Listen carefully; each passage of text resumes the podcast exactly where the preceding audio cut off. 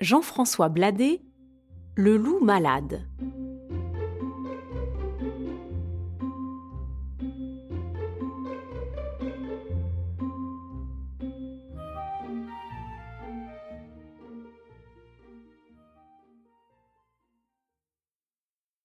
Il y avait, une fois, au bois du Gageon, un loup qui se rendait malade à force de trop manger.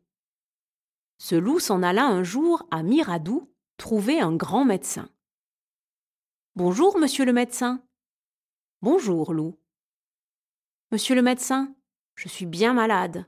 Je voudrais une consultation, en payant comme de juste. Le médecin fit tirer la langue au loup. Loup, dit-il, tu te rends malade à force de trop manger. À partir d'aujourd'hui, il faut te taxer à sept livres de viande par jour. Le loup remercia bien le médecin et lui donna pour ses peines quatre sols moins un denier. En s'en retournant au gageant, il passa à la boutique du forgeron de Casté Arouy et lui commanda une balance romaine pour peser, chaque jour, les sept livres de viande ainsi qu'il avait été taxé.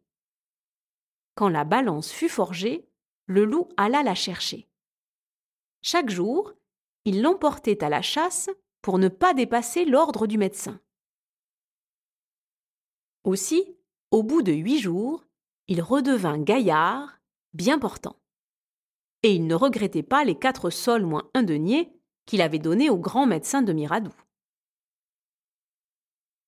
Au bout de quelque temps, arriva la Sainte Blandine, jour de la fête patronale de casté arouy Le loup connaissait son métier comme pas un.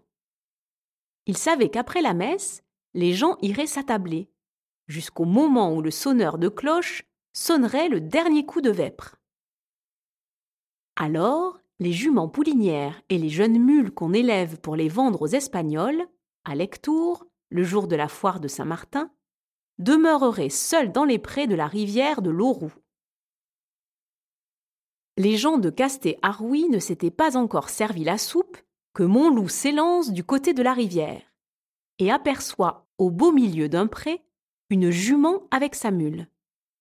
Par malheur, il avait oublié sa balance romaine. Bah, dit-il, je pèserai à vue d'œil.